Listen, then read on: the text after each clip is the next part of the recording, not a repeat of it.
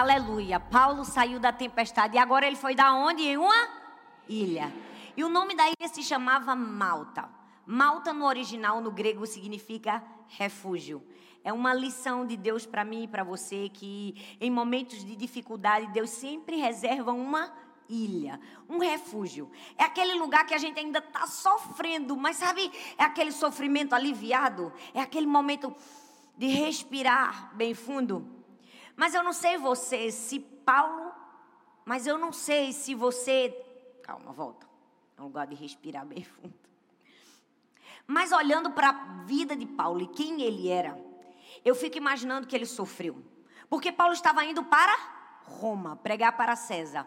E no meio do caminho, Deus faz um retorno e diz: Não vai para Roma, não, agora você vai para Malta. Eu fico imaginando se Paulo era como eu, e com certeza ele era, ele sofreu. Porque eu sou uma pessoa extremamente linear e pragmática. A minha mente funciona em pontos. Se você assiste os meus sermões no YouTube, você vai perceber que todos eles têm uma mesma sequência lógica. Eu começo com um texto bíblico, coloco luz no texto bíblico, mostro o contexto histórico, faço uma ilustração, acho um problema, faço uma pergunta. Essa pergunta eu respondo em três pontos. Dentro de cada ponto tem duas ou três aplicações. No fim eu faço a conclusão, o clímax e o apelo. Pronto. Por quê? Porque tem uma professora dentro de mim. A minha mente funciona de maneira linear e pragmática. E as minhas filhas são do mesmo jeito. Sara, se você fizer uma pergunta para ela, eu fico, meu Deus, quem ensinou essa criança a falar desse jeito? Aí eu lembro que ela é minha filha. Outro dia eu fui no aniversário. No meio da festa, não tinha ninguém, as pessoas não eram cristãs. E aí, na hora do parabéns, Sara levanta a mão. Eu gostaria de dar uma palavra. Eu, meu Deus. Sangue de Jesus tem poder. Ela disse: Eu acho que antes da gente cantar o parabéns, a gente deveria fazer uma oração, porque a vida é um dom de Deus, não é? Eu, que orgulho, meu Deus. Quando ela começou a falar, eu pensei: ela vai continuar, ela vai fazer o apelo aqui, as pessoas vão aceitar Jesus. Eu digo: quem ensinou isso? Essa menina. Aí eu lembro que ela é minha filha. Mas, para quem é linear, a gente sofre com Deus porque Deus não é nada linear. Paulo estava indo para Roma, mas no meio do caminho ele vai dar em uma ilha. Você já percebeu que Deus faz isso com a gente? Às vezes a gente está no ponto 1, um, do ponto 1 um a gente vai para o 2, do 2 a gente vai para o 3. Aí Deus diz assim: venha para o 6, minha filha. A gente, glória a Deus, eu vou para o 6, aleluia. Aí Deus diz: Talita, pule mais um aqui, agora venha para o 8. A gente, oh Deus, fiel e bom e justo. Aí ele faz, volta para o 2. Aí a gente volta para o 2. Porque Deus não é nada linear. Às vezes Deus precisa fazer uns contornos nas nossas caminhadas para nos levar a lugares que Ele precisa nos ensinar. Paulo foi dar em uma ilha. ilha é um lugar de solidão. Ilha é um lugar de estar sozinho. E lá na ilha, ele também nos ensinou lições preciosas do que fazer para sair de uma ilha. A primeira delas é junte gravetos e busque se aquecer. A Bíblia diz em Atos 28, versículo 3: Paulo ajuntou um monte de gravetos e, quando os colocava no fogo, uma víbora, fugindo do calor, prendeu-se à sua mão. Eu não sei se você está conseguindo compreender o que eu estou tentando te ensinar aqui. Mas você está lembrado que eu disse quem era Paulo? Paulo era um homem altamente intelectualizado, culto, douto na ciência, na cultura da sua época, um exímio orador, um apóstolo, um homem preparadíssimo. O texto diz que ele vai dar numa ilha e ele faz o quê? Ele começa a fazer o quê, gente? Juntar gravetos. Sinceramente, gente, juntar gravetos nem combina com o apóstolo, não é verdade? Nem combina com uma pessoa assim tão preparada. O que é isso? Isso é uma alegoria de Deus para mim para você, que em situações de ilha a gente não faz o que quer. A gente não escolhe o que quer fazer, a gente faz o que deve ser feito. Infelizmente, muitas pessoas chegam na ilha e dizem: Eu não tenho condições alguma de juntar gravetos. Os outros que juntem para mim, não é verdade? Tem gente que quando chega na ilha diz: A minha formação não me permite juntar gravetos, pois vai morrer de frio com formação e tudo. Vai ter uma hipotermia com formação e tudo. Porque em situações de ilha, a gente não faz o que quer fazer, a gente faz o que é necessário ser feito. Paulo nos deixou uma lição: junte gravetos e busque se aquecer. Eu amo que o texto de Levítico diz que o fogo que está sobre o altar não se apagará, mas o sacerdote trará a lenha toda manhã.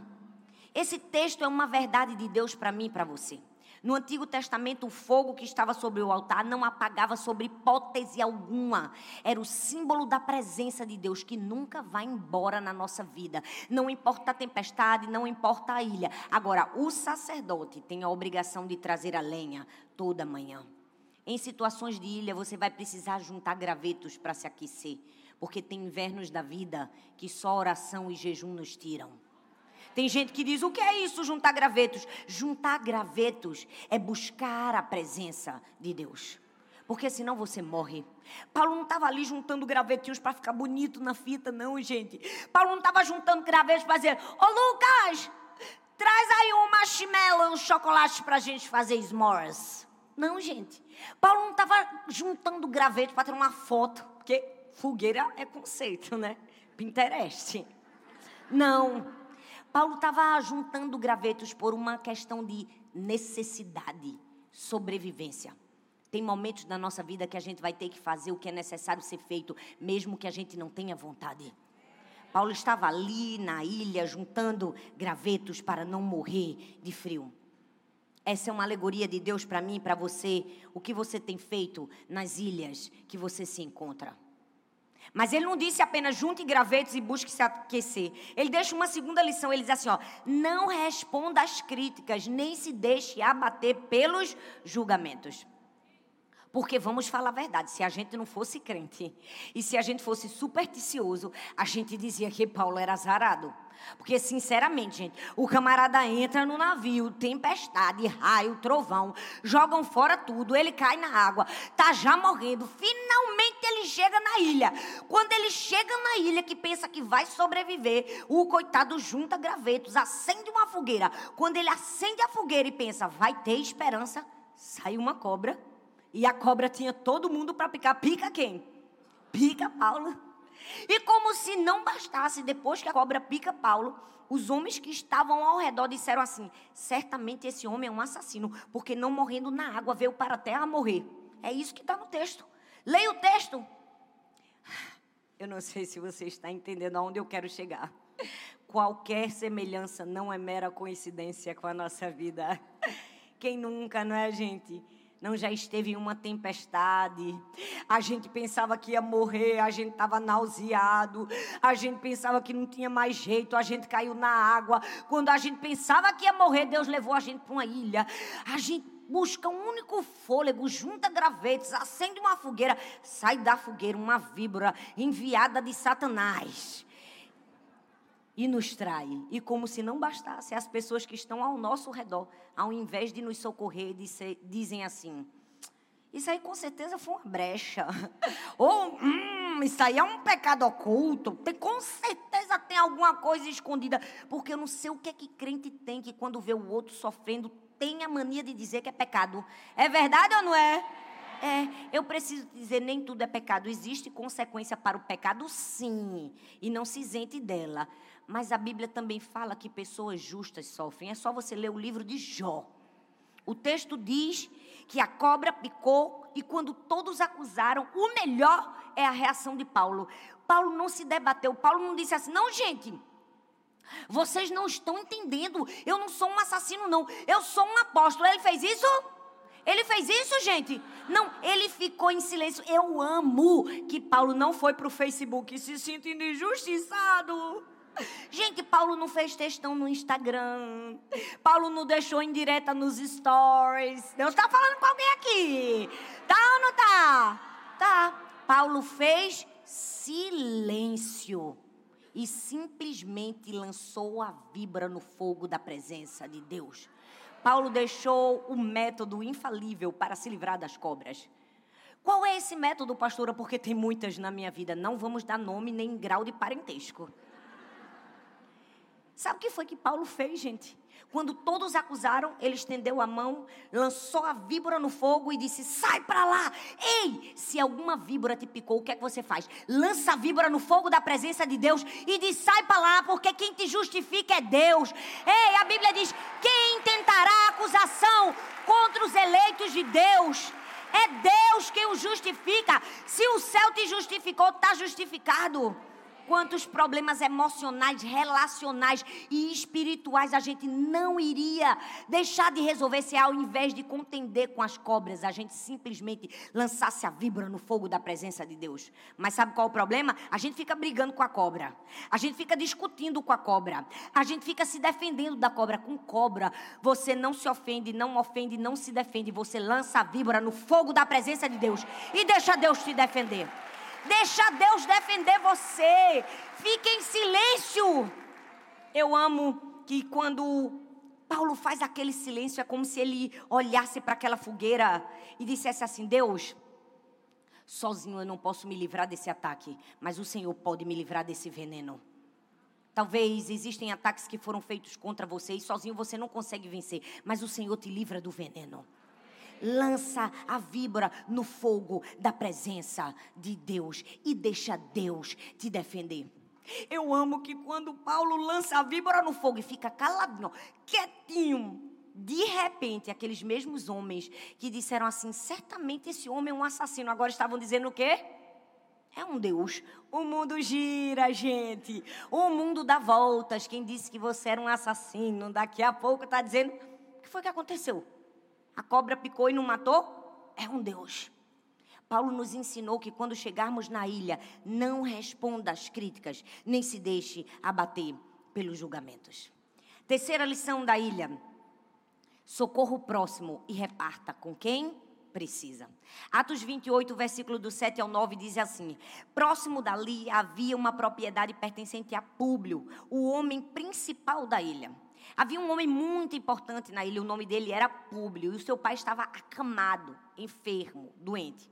E o texto diz que aquele homem convida Paulo para ir à sua casa orar pelo seu pai. Para comigo e pensa, Paulo estava precisando de oração? Paulo estava num momento difícil? Com certeza. Paulo tinha acabado de sair de um naufrágio, tinha acabado de ser picado por uma cobra, e Paulo está onde? Na casa de Públio, orando pelas pessoas. O que é isso? É uma lição de Deus para mim e para você que em situações de ilha, a gente ainda pode socorrer o próximo. A gente pode ainda ter um olhar de empatia para o outro. A gente ainda pode abençoar o outro. Eu amo que Paulo não caiu no vitimismo de dizer, me ajudem, me ajudem. Ele disse assim, ó, estou passando por uma situação difícil, mas Deus está me usando para ajudar e abençoar outras pessoas. Ele estava lá na casa de Públio, orando pelo pai de Públio. Sabe qual é o maior problema nosso? É que às vezes, quando estamos enfrentando dores e aflições, a gente tem uma mania de achar que só nós estamos passando por isso. Ou até que o nosso problema, nossa dor, a nossa adversidade é maior do que das outras pessoas. E às vezes a gente perde a oportunidade de socorrer o próximo. Mas Paulo estava ali, orando pelo pai de Públio, quando precisava. Eu me lembro que quando eu enfrentei uma das piores dores da minha vida, quando eu fiquei três meses numa UTI de um hospital com a minha filha, eu precisei socorrer o próximo. Porque eu gosto de dizer que tem momentos que a gente carrega a força de Deus e tem momentos que a força de Deus nos carrega. Tem momentos que a força de Deus nos carrega que a gente diz assim: olha, se Deus não tivesse me carregando aqui, eu já tinha morrido. Eu não teria conseguido sobreviver. Mas também tem momentos que a gente carrega a força de Deus que mesmo a dores, aflições e sofrimentos, Deus nos usa e nos permite abençoar outras pessoas. Eu me lembro que quando eu estava no hospital, às vezes chegava uma mãe desesperada e a médica dizia assim: manda a pastora Thalita orar ali por essa mãe. Eu digo: oro. Eu estava precisando de oração, mas estava lá orando pela mãe. Eu me lembro que chegou uma criança, nunca vou me esquecer, era um menininho, ele tinha uns 10 para 12 anos. Ele sofreu um acidente gravíssimo de bicicleta numa ladeira. E ele chegou em coma a mãe e o pai moravam no interior muito longe. Então só o pai estava ali. Não tinha um assistente social, não tinha uma psicóloga no momento. Então precisavam avisar para a mãe que o menino estava entre a vida e a morte. Como não tinha uma psicóloga, não tinha um assistente social, eles disseram assim: Pastor, a senhora pode ligar? Eu digo: ligo. No momento da minha maior aflição, de dor, eu estava precisando de ajuda, mas eu estava dizendo: a força de Deus me capacita para ajudar outras pessoas. Eu preciso te dizer, eu digo isso com muito orgulho no meu coração, porque hoje eu estou ministrando e a pessoa que eu falo em todas as ministrações que eu rodo o Brasil inteiro está aqui, é a pastora Elisângela. A pastora Elisângela foi ganha por Jesus por causa do testemunho da minha filha. Ela é uma enfermeira e o Senhor a alcançou através disso. E tantas outras vidas que também foram alcançadas. Porque na nossa dor, Deus pode usar a nossa dor para atender o outro. Ei, no seu sofrimento tem alguém precisando de você. Talvez você esteja pensando, eu estou sofrendo tanto, a pessoa que está do seu lado também pode estar sofrendo. Você pode ser alívio para essa pessoa. Porque tem momentos que a força de Deus te carrega, mas também tem momentos que a força, você carrega a força de Deus. Então, quando você estiver em uma situação de ilha, socorra o próximo e reparta aquilo que você tem com quem precisa. Porque a ilha não é ruim, não, gente. A ilha só é ruim para quem não sabe passar por ela com uma boa atitude no coração e com perseverança. Infelizmente, muitos cristãos, na hora do sofrimento, evocam logo Romanos 8, 28, né? Todas as coisas cooperam para o bem daqueles que amam a Deus, não é verdade? Eu preciso te dizer, não é somente para o seu bem, é para o bem dos que amam a Deus. A sua dor pode cooperar para o seu bem ou para o bem de alguém que está próximo de você que ama a Deus. Então, não despreze as pessoas nas ilhas em que Deus te colocou. Se Deus te colocou em uma ilha, há um propósito de você estar nela. Amém?